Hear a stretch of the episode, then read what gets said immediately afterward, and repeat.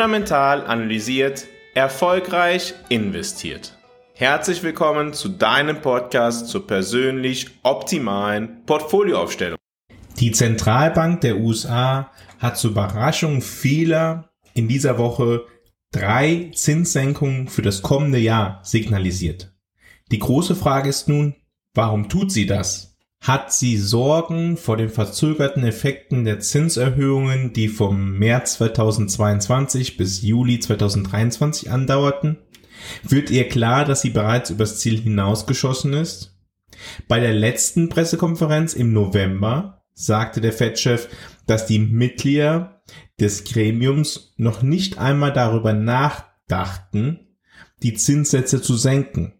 Aber bei der dieswöchigen Pressekonferenz sprach Powell nicht nur viel über Zinssenkungen, sondern es scheint, dass die Mitglieder des Gremiums schon seit einiger Zeit über Zinssenkungen nachdenken. Aus diesem Grunde war die Überraschung bei vielen groß. Und wichtig ist hierbei der Grund für dieses Agieren. Entweder weiß die Fed etwas Schlechtes über die Wirtschaft oder die Fed ist überzeugt, dass die Inflation weiter schnell zurückgeht und es keine weiteren Probleme gibt. Wir wissen nicht, welche der beiden Varianten korrekt ist. Aber nachdem die Fed über Monate betonte, dass ihre Geldpolitik in den kommenden Monaten spürbar wird, scheint es, dass sie nun Hinweise hat, dass sich die deutlich erhöhten Zinsen und die Bilanzreduzierungen sich bemerkbar machen. Deshalb signalisiert sie bereits jetzt, dass sie gedenkt, die Zinsen im kommenden Jahr zu senken. Sie möchte, dass sich die finanziellen Bedingungen lockern, um zu verhindern, dass die Wirtschaft in eine Rezession gerät, wenn die Auswirkungen der Straffung weiter spürbar werden. Die Fed ist also nicht mehr davon überzeugt, dass die Inflation das vorrangige Problem ist. Fleißige Fundamental Podcast-Hörer und auch die Leser des fundamentalen Kompass, die dürften sich jetzt nicht stark überraschen. Über Monate habe ich den Rückgang der Inflation analysiert. Auch heute wollen wir einmal auf die weitere Entwicklung schauen. Zurzeit habe ich allerdings das Gefühl, dass der Markt die Gründe für das recht abrupte Handeln der Fed unterschätzt. Es gibt tatsächlich einige Entwicklungen unterhalb der Oberfläche, auf die es sich lohnt zu schauen. Die Fed hat diese Woche auf jeden Fall alle Karten auf den Tisch gelegt. Inflation ist nicht mehr ihre Sorge oder sie ist ernsthaft über den weiteren Wirtschaftsverlauf besorgt. Blicken wir einmal auf die Vorgehensweise der US-Fed in ihrer Geldpolitik. Es gibt ein Statement über die langfristigen Ziele und geldpolitischen Strategien Federal Open Market Committee. Auf dieses wollen wir heute einmal schauen und mal ableiten, was das eigentlich heißt, was die Fed so tut. In diesen hat die Fed festgelegt, dass die Inflation mittel- bis langfristig einem Wert von zwei Prozent entsprechen sollte. Dieser Wert würde dem gesetzlichen Auftrag nach Preisstabilität am besten, ja, entsprechen. Um längerfristige Inflationserwartungen auf diesem Niveau zu verankern, strebt das Komitee eine durchschnittliche Inflation von zwei Prozent über die Zeit an und plant daher nach Perioden mit anhaltend niedriger Inflation eine Zeit lang eine Inflation moderat über zwei Prozent anzustreben.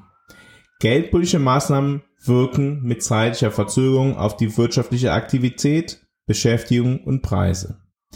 Das Komitee strebt daher das Ziel über die Zeit an.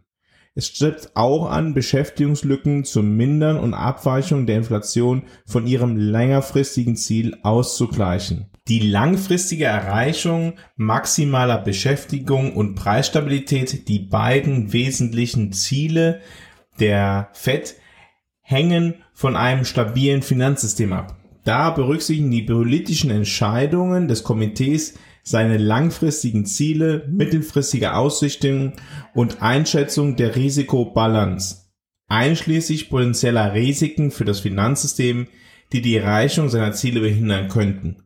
Die Ziele des Komitees bezüglich Beschäftigung und Inflation sind im Allgemeinen komplementär. Unter Umständen, in denen das Komitee feststellt, dass die Ziele nicht komplementär sind, berücksichtigt es Beschäftigungslücken und Inflationsabweichungen sowie potenziell unterschiedliche Zeithorizonte über die Beschäftigung und Inflation voraussichtlich zu den Niveaus zurückkehren, die mit seinem Auftrag verbunden sind.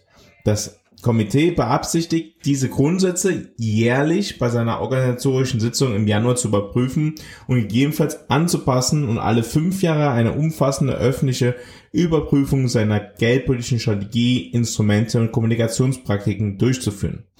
Wichtig hierbei mitzunehmen ist, die Fed, das Fed-Komitee, möchte Transparenz kommunizieren, damit die Kapitalmärkte schon vor der Zinsentscheidungen Dinge einpreisen.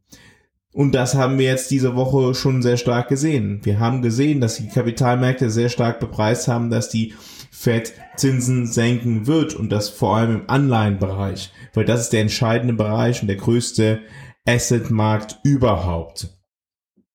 Die US-Fed prognostiziert jetzt für 2024 ein reales Wachstum von 1,4 Prozent und eine Inflation von 2,4 Prozent, sowohl insgesamt als auch bezogen auf die Kerninflation. Das würde also ein nominales Wachstum von 3,8 Prozent bedeuten. Damit hat sie ihre Erwartungen bezüglich des nominalen Wachstums von 4 bis 4,1 Prozent auf 3,8 Prozent reduziert. Trotz allem erwartet sie, dass die Arbeitslosigkeit sich nur auf 4,1 Prozent erhöht. Zurzeit liegt sie bei 3,7 Prozent. Höher als 4,1 Prozent soll die Arbeitslosigkeit aber auch bis 2026 laut der Fed nicht steigen. Das klingt nach einem perfekten Verlauf für die US-Fed. Nun, man fragt sich, warum sie dann von einem auf dem anderen Moment alle Karten auf den Tisch legt. Dazu zeigt die Historie, dass die USA mit einem nominalen Wachstum von 3,8 Prozent in 90 Prozent der Zeiten in einer Rezession gewesen ist. Die Aktienmärkte preisen dazu für das kommende Jahr Gewinnsteigerung von 10 Prozent ein. Es scheint recht offensichtlich, dass das Eintreten von 3,8 Prozent nominalen Wachstum und 10 Prozent Gewinnsteigerung recht außergewöhnlich zugleich erscheinen würde. Dazu gibt es zunehmend Hinweise darauf, dass die wirtschaftliche Entwicklung in den USA sich viel weniger gut entwickelt als allgemein wahrgenommen. Blickt man beispielsweise auf die Entwicklung der Insolvenzen, dann stellt man fest, dass diese bis Ende November bereits höher als in 2021 und 2022, aber vor allem höher als in den letzten 10 der letzten 13 Jahren gewesen ist. Das deckt sich nicht ganz mit einer hervorragenden wirtschaftlichen Entwicklung. Es scheint so, dass die massiven Staatsausgabenprogramme der USA die Wirtschaft kurzfristig vor noch heftigeren Entwicklungen bewahrt haben.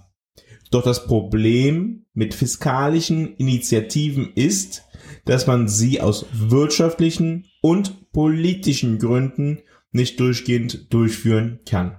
Rein politisch ist nicht absehbar, dass die Republikaner US-Präsident Biden ein weiteres Mal einen solchen Geldsegen gestatten. Die USA fahren zurzeit das größte Staatsdefizit außerhalb von Krisenzeiten der letzten 60 Jahren. Wenn dies wegfällt, dann dürfte das Zinsniveau sich noch etwas stärker reduzieren und damit langfristiges Wachstum verhältnismäßig stützen. Kurzfristig könnte die wirtschaftliche Entwicklung schmerzhafter werden. Auch dies kann ein Grund dafür sein, dass die US-Fed zu Hilfe eilt. Dazu steht im kommenden Jahr ein Großteil der US-Staatsschuld zur Refinanzierung an. Nun, warum sollten Anleger also jetzt von Aktien auf Anleihen wechseln? Viele haben den Gedanken im Kopf, sinkende Zinsen gut für Aktien, easy way. Der Kapitalmarkt ist komplexer, als das einfache Bild auf Entwicklungen offenbart. Man kann viel darüber lesen, dass Aktien stark von den Zinssenkungen profitieren, doch ist das nicht die komplette historische Wahrheit. Eine Zinssenkung durch die Fed markiert das Ende einer Expansion und führt historisch gesehen anschließend zu einem starken Rückgang des Aktienmarktes. Im fundamentalen Kompass stelle ich dies diese Woche anhand von einigen historischen Beispielen dar. Den fundamentalen Kompass kannst du unter fundamentalanalysiert.substack.com lesen. Den Link dazu findest du auch in den Show Notes. Ebenso stelle ich dar, warum finanzielle Bedingungen für Unternehmen im Zuge von Zinssenkungen nicht besser werden müssen und historisch gesehen oft schlechter geworden sind.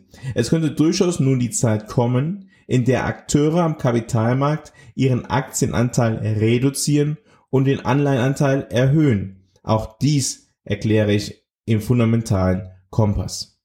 Wenn du dich dafür interessierst, ich wiederhole es noch einmal, fundamentalanalysiert.substack.com. Den Link findest du auch in den Show Notes. Vielen Dank, dass du heute wieder dabei gewesen bist bei Fundamental Analysiert, deinem Podcast zur persönlich optimalen Geldanlage. In der kommenden Woche, kurz vor Weihnachten, werde ich dir erklären, warum ich nichts von einer themenbasierten Geldanlage halte. Beispielsweise, lasst uns in Waffenkonzerne investieren. Jetzt ist Krieg. Lasst uns in KI-Unternehmen investieren. Jetzt ist die Zeit von KI. Jetzt kommt die Legalisierung von Cannabis. Lasst uns Cannabis-Unternehmen kaufen. Warum ich davon nichts halte, werde ich in der kommenden Woche einmal darstellen. Ich freue mich, wenn du in der kommenden Woche auch wieder dabei bist, wenn es wieder heißt, fundamental analysiert, erfolgreich investiert.